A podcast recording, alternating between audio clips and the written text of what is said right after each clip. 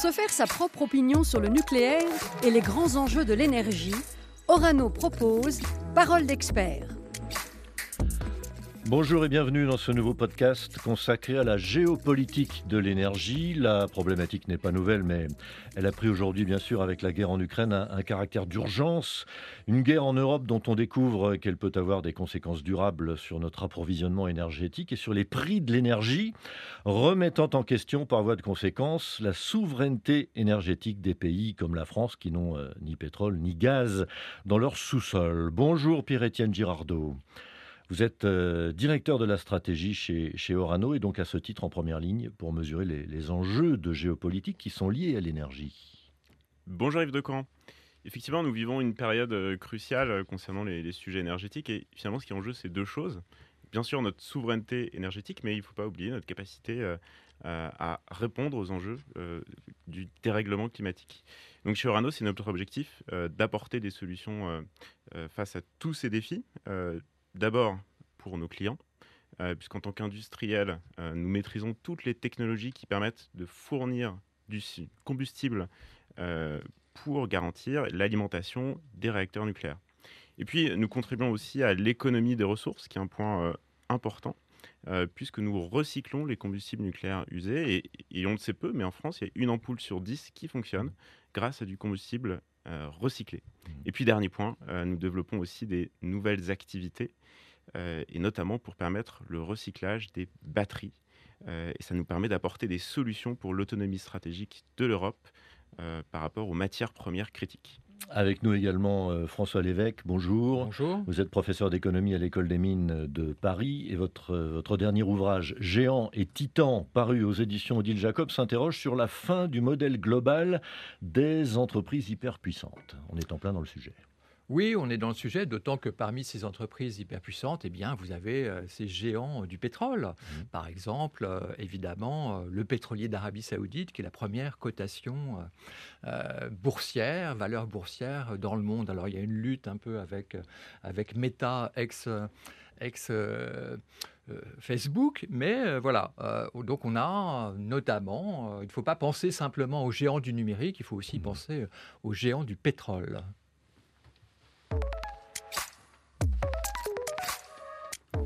Parole d'expert, des entretiens animés par Yves Decamp.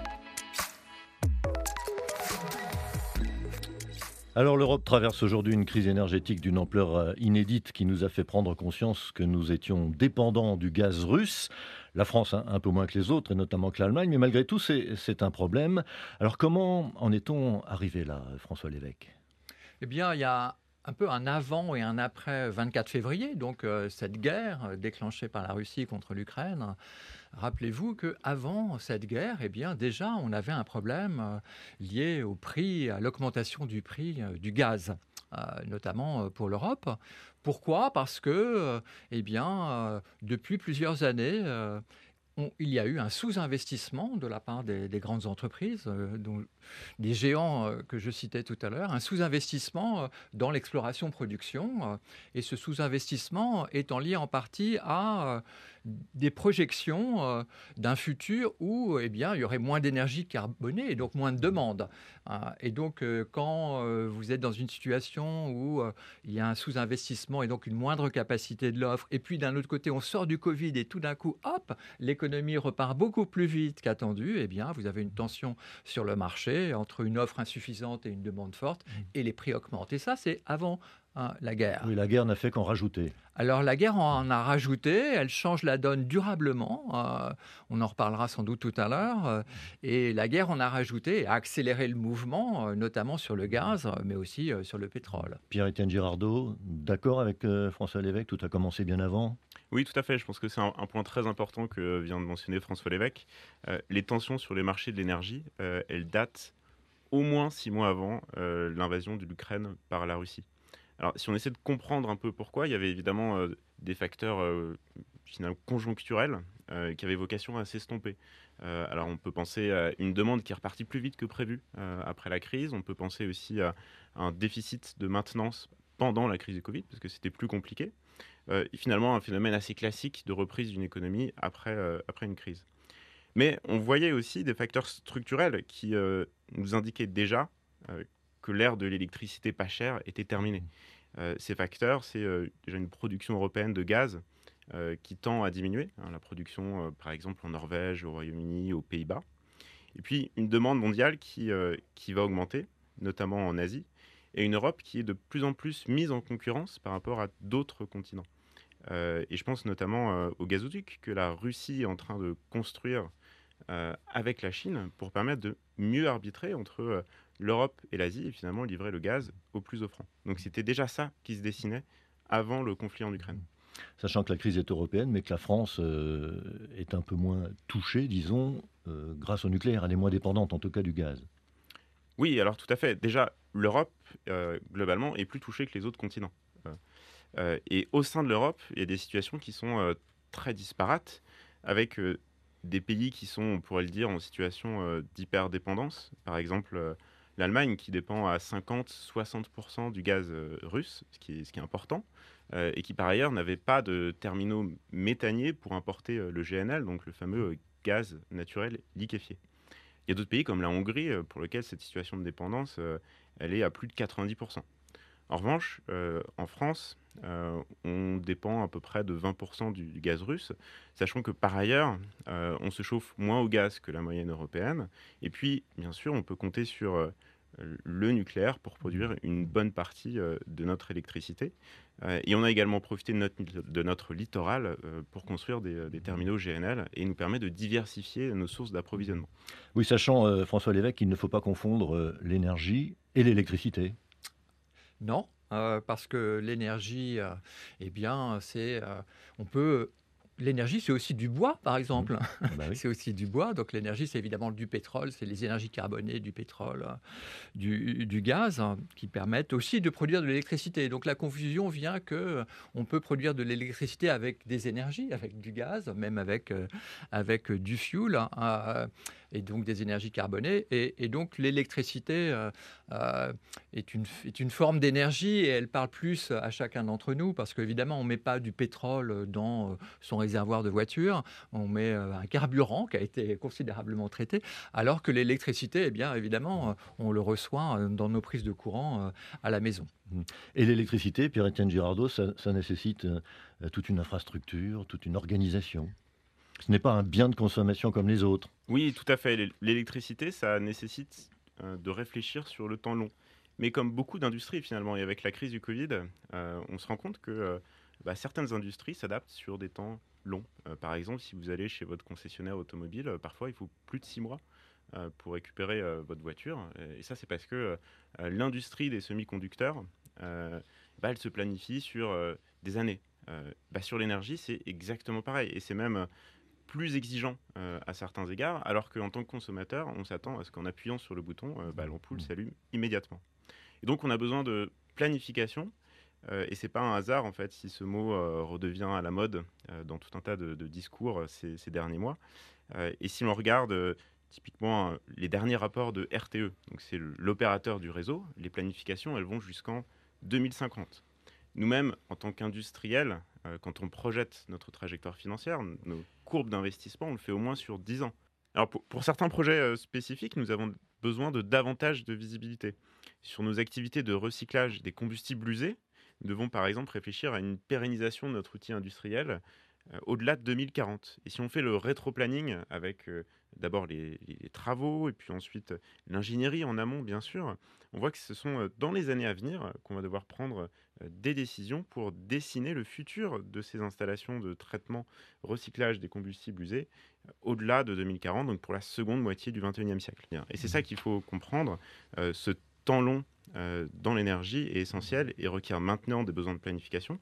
Et ce n'est pas spécifique au nucléaire. Quand on pense aux projets éoliens, par exemple, eh ben, ils sont baqués sur des contrats avec des tarifs garantis pour 20-30 ans, par exemple. Mais qu'est-ce qu'elle nous apprend, cette euh, crise énergétique? D'abord, est-ce qu'on en a tiré des, leçons d'ores et déjà, François Lévesque? Alors c'est sans doute un peu tôt, mais je voudrais revenir sur cette idée euh, de l'électricité euh, bien très particulière. Alors c'est vrai que l'électricité, euh, sa particularité, c'est que il faut consommer ce qui est produit, il faut produire ce qui est consommé. Donc il y a des problèmes d'ajustement instantané qui sont un peu compliqués et, qui réclament des ingénieurs justement de haut niveau venant en particulier de mon école. Mais il ne faut pas oublier que l'électricité, c'est une, une, commodité et c'est un point commun avec le pétrole ou avec le gaz. Alors, qu'est-ce qu'on veut dire par là C'est que vous avez un marché de gros hein, sur l'électricité.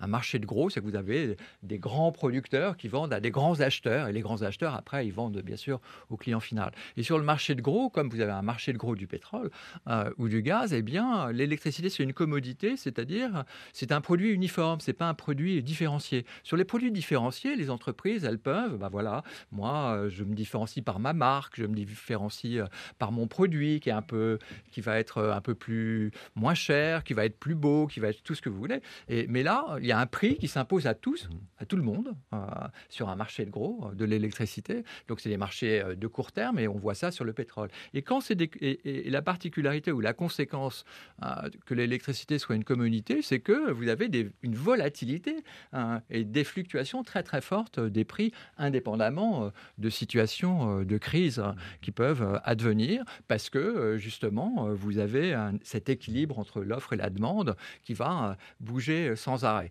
Voilà. Donc, ça, c'est le constat. Ça, c'est le constat. Mais ça, c'est le constat. À partir de là, qu'est-ce qu'on fait pour, pour en sortir?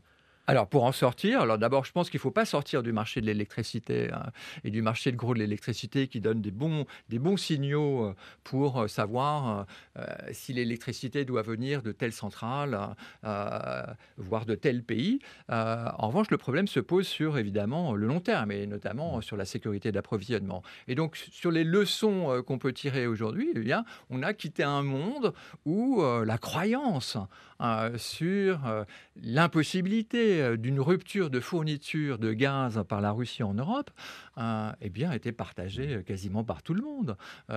non, non, regardons le passé, même quand il y a eu déjà, c'était dans les années 90, des frictions très fortes entre l'Ukraine et la Russie, eh bien, la Russie continuait d'approvisionner l'Europe avec ces, ces tuyaux qui passaient par l'Ukraine. Et donc, cette croyance était incroyablement partagée on aura, les Russes vont toujours, vont, pas s'amuser à, faire du gaz un instrument géopolitique.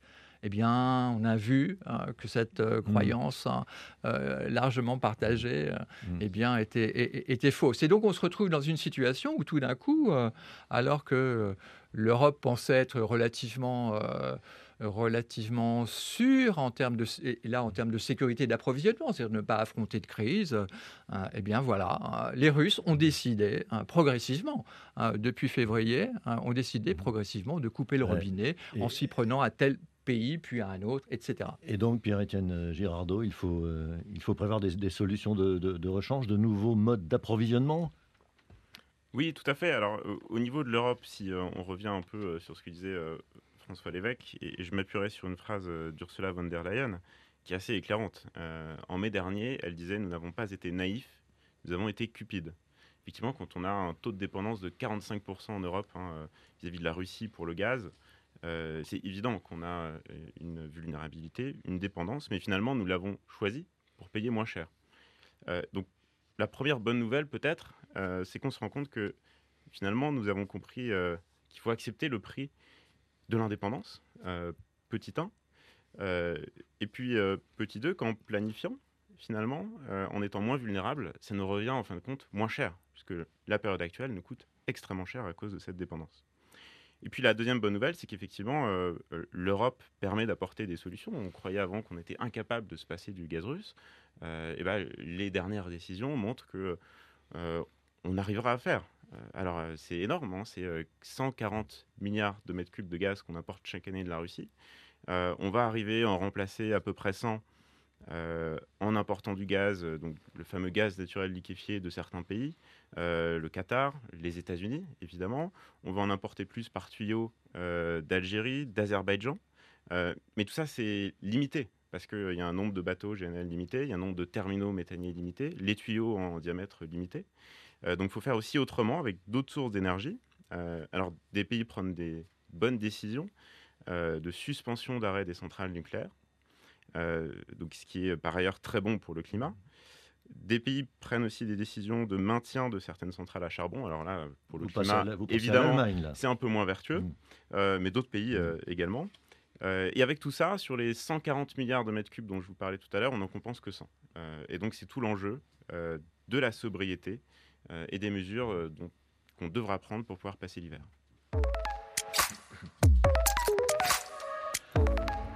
Alors dans ce contexte, euh, Pierre-Étienne Girardot, ces, nouveaux enjeux géopolitiques ont-ils des conséquences pour la filière nucléaire ou bien la transition écologique avait-elle déjà fait son effet, comme on le voit euh, en France, en favorisant un vrai renouveau du nucléaire? Oui, tout à fait. Alors il y a beaucoup de foisonnement euh, en ce moment à l'échelle internationale sur le nucléaire. Déjà les agences intergouvernementales, je pense par exemple au groupement des experts pour le climat, le GIEC, euh, dans ses derniers rapports, euh, explique bien que euh, le nucléaire, c'est un levier indispensable pour réduire les émissions de gaz à effet de serre. En, Europe, il n'y a pas très longtemps, on a eu le, texte sur la taxonomie qui reconnaît que le nucléaire a sa place dans ce qu'on appelle les investissements verts, aux côtés par exemple des énergies renouvelables. Ce qui fait l'objet d'un autre podcast d'ailleurs. Tout à fait. En France, on a eu récemment, euh, il y a moins d'un an, les annonces du président de la République à, Belfort qui ont été déterminantes euh, et qui euh, bah, fixent un programme de nouvelle construction de PR. Et puis surtout, la prolongation des réacteurs existants, en particulier le palier des 900 MW. Mais quand on regarde d'autres pays, c'est pareil. Alors chacun avec sa spécificité. Aux États-Unis, par exemple, il y a une forte dynamique sur l'innovation. un programme a été lancé il y a déjà euh, plusieurs années, hein, euh, avec 4 milliards d'euros de subventions euh, pour favoriser l'émergence de start-up, dont une notamment hein, qui a Bill Gates à son capital, pour développer le nouveau nucléaire. L'approche est assez darwinienne, finalement, c'est que le meilleur gagne. et l'ambition est claire pour les États-Unis, il s'agit de retrouver une souveraineté sur le nucléaire avec finalement la même méthode que ce qu'ils ont pu faire sur l'automobile avec Tesla ou dans le spatial avec, avec SpaceX. Euh, et on voit que cette ambition, elle est renforcée euh, dans le cadre de la loi sur l'inflation qui a été euh, promulguée par Joe Biden il n'y a pas très longtemps, avec 700 millions d'euros qui sont de dollars pardon, qui sont destinés au combustible nucléaire pour alimenter ces réacteurs. Mmh. Et puis plus rapidement, ça foisonne aussi dans d'autres pays qui misent de nouveau sur le nucléaire, comme la Belgique, qui a fait le choix de, prolonger certains de ses réacteurs, mais plus structurant au Pays-Bas, puisque l'accord de coalition du gouvernement récemment élu euh, prévoit la construction de nouveaux réacteurs, et puis au Royaume-Uni, euh, qui a décidé de tripler la puissance nucléaire installée euh, d'ici 2050, dans un plan qui est paru récemment. Alors dans ce domaine du nucléaire, est-ce qu'on retrouve les, mêmes alliances, les mêmes intérêts partagés, ou bien est-ce que la géopolitique du nucléaire s'inscrit très, très différemment du reste, François Lévesque? Bah, Pas complètement, c'est-à-dire il y a un effet de la démondialisation, c'est-à-dire de la fragmentation du monde en plusieurs blocs, et notamment avec un bloc occidental euh, qui comprend d'ailleurs euh, le Japon et la Corée. Ce n'est pas simplement l'Occident au sens géographique. Euh, et, le nucléaire, dans le passé, euh, a fait l'objet, notamment sur les aspects scientifiques et techniques, de grands échanges. A une grande proximité entre les ingénieurs et les chercheurs du nucléaire chinois et français, russes et français, français et américains. Et donc, euh, lorsque la géopolitique, notamment vis-à-vis de la Russie et vis-à-vis de la Chine, euh, n'était pas, pas entourée de telles tensions, eh bien, cette coopération fonctionnait. Et, avec un effet bénéfique, bien sûr, parce que quand vous mettez plus, d'intelligence euh, au service d'une technologie et d'innovation, eh bien, vous, avez, vous obtenez de meilleurs résultats. Et là, eh bien, là, pour le nucléaire, la géopolitique fait que la coopération euh, nucléaire avec la Chine euh, ne va pas avoir une si grande euh, force hein, qu'auparavant. La coopération euh, des pays occidentaux avec euh, l'URSS, hein, avec l'URSS, c'est assez intéressant, mon lapsus bah sur l'URSS, puisqu'on revient peut-être sur le nouvel empire. Donc la coopération, évidemment, des pays occidentaux avec la Russie en matière de nucléaire va mm. pas être aussi, aussi intense. Donc voilà une transformation qui peut mm. produire des effets négatifs finalement, parce que que la coopération scientifique et technique avec les meilleurs experts du monde entier a un avantage indubitable. Bon, ceci dit, l'Occident, c'est l'Occident nucléaire, c'est quand même les États-Unis, la France, la Corée, le Japon, le Canada, et donc euh, des pays où euh, les connaissances et euh, l'expertise en matière de nucléaire évidemment évidemment importantes. Mais la, Chine a besoin de cette expertise. Ah, la Chine la Chine est quasiment autonome maintenant ou indépendante en matière, en matière de nucléaire.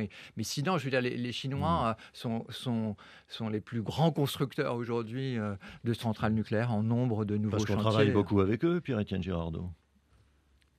Alors, les coopérations sont, limitées avec, euh, avec la Chine. Il y a effectivement quelques, quelques projets, mais je, rebondis sur les propos de François Lévesque. Euh, et, effectivement, euh, les Chinois ont sur certains sujets une avance notable. on parle beaucoup de SMR, hein, ces fameux petits réacteurs mmh. nucléaires. les Chinois ont des programmes très avancés en la matière, beaucoup plus que les programmes français. Ils ont aussi des programmes ambitieux pour développer les réacteurs avancés, ce qu'on appelle neutrons rapides. Euh, sur lequel leur R&D euh, est, très très avancée. Je, voudrais revenir aussi sur le, sujet, euh, la séparation en fait hein, du monde en, différents blocs, et, ça aussi, ça peut avoir des, conséquences sur la filière nucléaire, les coopérations internationales, en particulier avec la, Russie. si l'on pense à l'enrichissement, par exemple, la Russie, ça représente à peu près 40-45% des capacités mondiales installées. 35% de part de marché, donc c'est euh, finalement à l'échelle mondiale, donc sur ces marchés de commodités qui sont euh, mondiaux, une part significative. Euh, il est fort probable que les énergéticiens occidentaux soient de même, compte tenu du risque, soient poussés par les États, décident de se passer de cet enrichissement russe, et ça peut avoir des conséquences pour les industriels occidentaux, dont bien sûr Orano fait partie, avec des investissements complémentaires à la clé pour supporter cette souveraineté. Dans ce contexte géopolitique qu'on vient, de, décrire, comment fait-on pour optimiser notre indépendance énergétique? On a évoqué quelques pistes, la, diversification des sources, les économies, la sobriété, mais alors comment aller plus loin et, et durablement, François Lévesque? Bah, je, m'interrogerai sur le nôtre indépendance. Alors, si vous entendez par nôtre l'indépendance de la France, eh bien, il faut surtout pas que la France soit indépendante en matière d'énergie. Ah bon, pourquoi? Euh, bah parce que euh, la France n'a pas, n'a pas de pétrole et on a besoin du pétrole quand même pendant, pendant un moment. Euh, et donc, euh, attention, il vaut mieux parler, il vaut mieux parler de, de souveraineté ou de sécurité. Il faut, ce qu'il faut viser, c'est une sécurité énergétique. Et une sécurité énergétique, c'est pas forcément l'indépendance, c'est pas forcément d'être tout seul. Sécurité des approvisionnements. voilà, sécurité des approvisionnements et de faire en sorte que, eh bien, on traite avec des pays amis et fiables. je pense que les États-Unis, en termes d'approvisionnement, euh, euh, de gaz naturel liquéfié sont un partenaire euh, fiable et de confiance. voilà, donc la sécurité. Et puis, il y a tous nos amis européens, voilà, nos amis espagnols qui ont beaucoup d'énergie renouvelable. Eh bien, on peut apporter de l'électricité de nos amis espagnols. Voilà. Et donc, et donc d'abord, un, c'est le niveau européen. C'est le niveau européen qui est le niveau pertinent. Et deux, il faut même pas que l'Europe soit complètement isolée du reste du monde, parce qu'il y a des approvisionnements en énergie euh, qu'elle doit réaliser. Mais elle doit, et c'est ça le changement, elle doit réaliser ces approvisionnements avec, euh, avec des partenaires, avec d'autres pays dont on peut penser qu'ils sont durablement euh, des amis. Mmh. Pierre-Étienne Girardot sur, ce, sur cette souveraineté énergétique Oui. Alors, je, dirais dans le domaine de l'énergie, la, souveraineté énergétique, c'est effectivement important, on vient d'en parler, mais il ne faut pas oublier un critère également important, voire premier, c'est celui de la décarbonation de la production d'énergie. Euh, c'est un critère indispensable pour tout nouvel investissement qu'on lancera. Euh, et finalement, on peut se dire qu'heureusement, euh, décarboner, c'est aussi répondre à nos enjeux de souveraineté énergétique. Quand on investit dans le nucléaire, quand on investit dans les énergies renouvelables, c'est de la production locale et ça contribue à notre souveraineté. Et puis, alors il faut s'approvisionner en minerais. Alors tout à fait, il faut s'approvisionner en, en minerais, mais je, je, tiens à souligner le rôle euh, particulier du, nucléaire dans cette, euh, dans cette souveraineté. Euh, il faut revenir un petit peu en, amont. Le premier avantage quand même du nucléaire, c'est la densité énergétique. Alors qu'est-ce que j'entends par densité énergétique? Pour produire la même quantité d'énergie, on a besoin d'un côté de 100 grammes d'uranium naturel et de l'autre d'une tonne de pétrole. Et ça, ce qui paraît un peu abstrait, ça a des conséquences très concrètes sur le niveau de stock. On peut beaucoup plus facilement stocker de l'énergie avec le, nucléaire, ce qui fait que euh, on a quelques années de stock sur l'ensemble de la chaîne de valeur, ce qui nous rend beaucoup plus résilients. Et puis l'uranium, euh, c'est une ressource finalement très abondante, on en trouve un peu partout. Il y a des mines sur cinq continents avec une bonne répartition dans les pays de l'OCDE dit, dit stable. donc la filière nucléaire est, garante derrière de notre souveraineté. Alors, est-ce qu'il n'y a pas un risque de passer d'une dépendance à, l'autre en, électrifiant nos, usages, de passer d'une dépendance aux, énergies fossiles à une dépendance aux métaux rares, par exemple? Oui, alors tout à fait. On, a beaucoup parlé de, l'offre, la décarbonation de l'offre, mais euh, la transition énergétique, ça passe aussi par les usages, comment on fait pour euh, électrifier la mobilité, par exemple, avec euh, des voitures électriques? et on se rend compte que pour tous ces produits qui vont nous permettre de décarboner, on a besoin de matières premières critiques.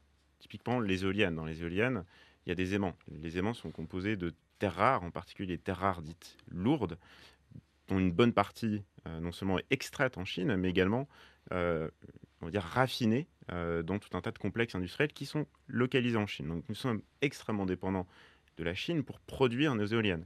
C'est la même chose pour les aimants qui se situent dans les voitures, pour les moteurs de voitures. Et puis, on parle beaucoup des batteries en ce moment. Et ben, c'est exactement le même problème qui se pose pour le lithium, le nickel, le cobalt, le manganèse qui composent ces batteries. Et donc, il y a vraiment un risque, effectivement, de passer d'une dépendance à l'autre. Et c'est un, un point qu'on doit évidemment avoir en tête quand on parle de souveraineté. Et c'est notamment euh, pour cela, Corano a décidé de se lancer dans le recyclage euh, des batteries, en utilisant notamment toutes les compétences dont on dispose dans le domaine minier. On se met en, développant la transition écologique, François Lévesque, on, se met dans la main de, la Chine ou de la Russie? De la Russie et de la Chine, non, je ne pense pas, euh, dans la mesure où pourquoi, pourquoi, pourquoi il y a ce, ce quasi-monopole de la Chine sur les terres rares bah, parce que euh, c'était plus, c'était moins cher euh, d'aller en Chine euh, et de faire pour s'approvisionner en terres rares. Et toutes les mines ailleurs, eh bien, elles ont progressivement fermé, notamment aux États-Unis. Donc, on est dans un monde où il va falloir maintenant accepter de payer plus cher pour réduire un certain nombre de dépendance, et notamment sur les terres rares. Et, comme je suis économiste, j'ai des œillères, et mes œillères me font dire qu'il n'y a jamais de problème avec la rareté des matières premières. Il n'y a jamais de problème. Pourquoi? Parce que quand il y a une rareté, le prix augmente, et si les prix augmentent et que les perspectives sont un prix euh, élevé et durable, eh bien, on cherche des substituts. Voilà, donc euh, il y a un grand économiste qui s'appelle Hoteling euh, et qui a mis au point une théorie qui est très belle, évidemment simplifiée. et donc, moi, j'ai jamais de soucis j'ai jamais de souci avec euh, l'idée euh, euh, d'une rareté sur les matières premières. Alors ça sera plus cher, voilà. N'oublions pas que la rareté, elle se traduit par un prix plus cher. Et évidemment, un prix plus cher, ça a des conséquences sur les pouvoirs d'achat, etc. Je, je, nie pas ça. Mais, mais l'idée que tout d'un coup, on n'est plus ce qu'on voulait. Mais vous disiez tout à l'heure qu'il faut aussi arrêter d'enrichir les pays inamicaux. Euh, Absolument. Ça veut dire euh, aide-toi toi-même, en quelque sorte. Absolument. Ce qui, ce, qui me, ce qui me stupéfait, mais il y a aussi euh, une, bonne, une bonne nouvelle. Ce qui me stupéfait, c'est que lorsqu'on fait son plein de carburant de voiture, on pense éventuellement à Total et d'ailleurs au surprofit Total hein, dont on a parlé. On ne pense pas qu'on est en train d'enrichir de façon absolument phénoménale toute une série de pays dont le régime est honni. Euh, par la façon, parce qu'ils sont en guerre, parce que parce que euh, ils ne considèrent aucunement les femmes et, euh, et plein d'autres, et parce qu'ils torturent, etc. Et donc l'élévation du prix du pétrole et du gaz fait que d'ici les cinq prochaines années, les États du Moyen-Orient devraient bénéficier d'une manne de 3500 milliards de dollars. 3500 milliards de dollars. Et que devient cet argent? Eh ben, Cet argent, il est en partie réinvesti sur des projets d'énergie carbonée d'ailleurs. Donc, euh, donc euh, prendre conscience que nous sommes tous en train d'enrichir hein, des pays hein, non démocratiques, illibéraux, puisque c'est le terme d'aujourd'hui, je pense que c'est quelque chose d'important. Alors la bonne nouvelle, c'est que si vous réduisez hein, votre utilisation d'énergie carbonée, c'est bon pour la planète, mais c'est aussi bon pour la démocratie.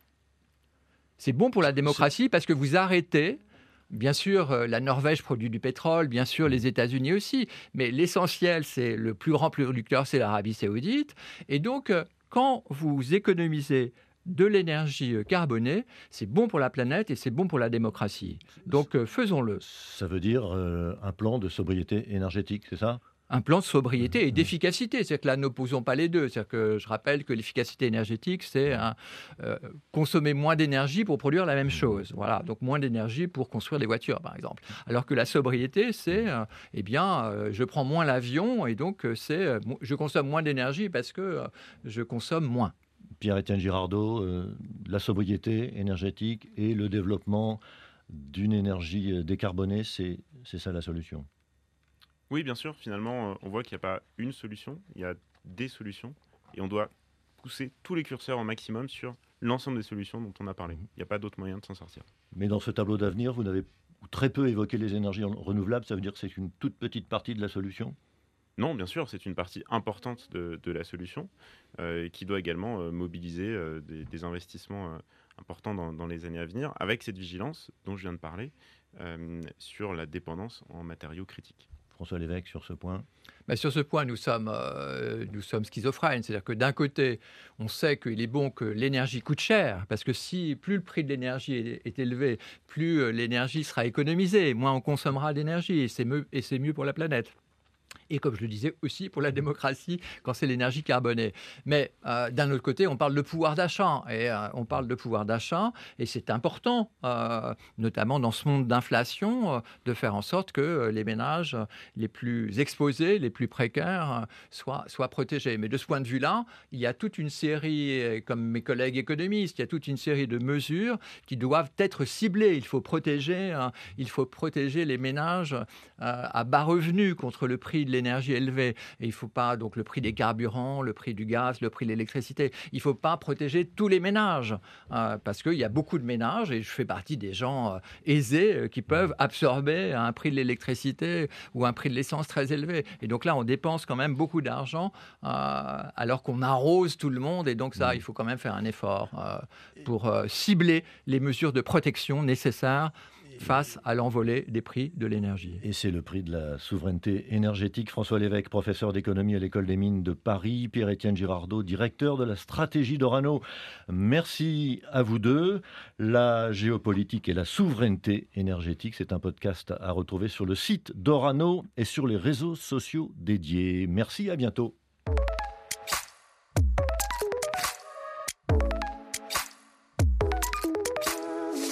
Parole d'expert, c'est une collection d'entretiens en podcast. Orano partage son expertise de l'énergie nucléaire.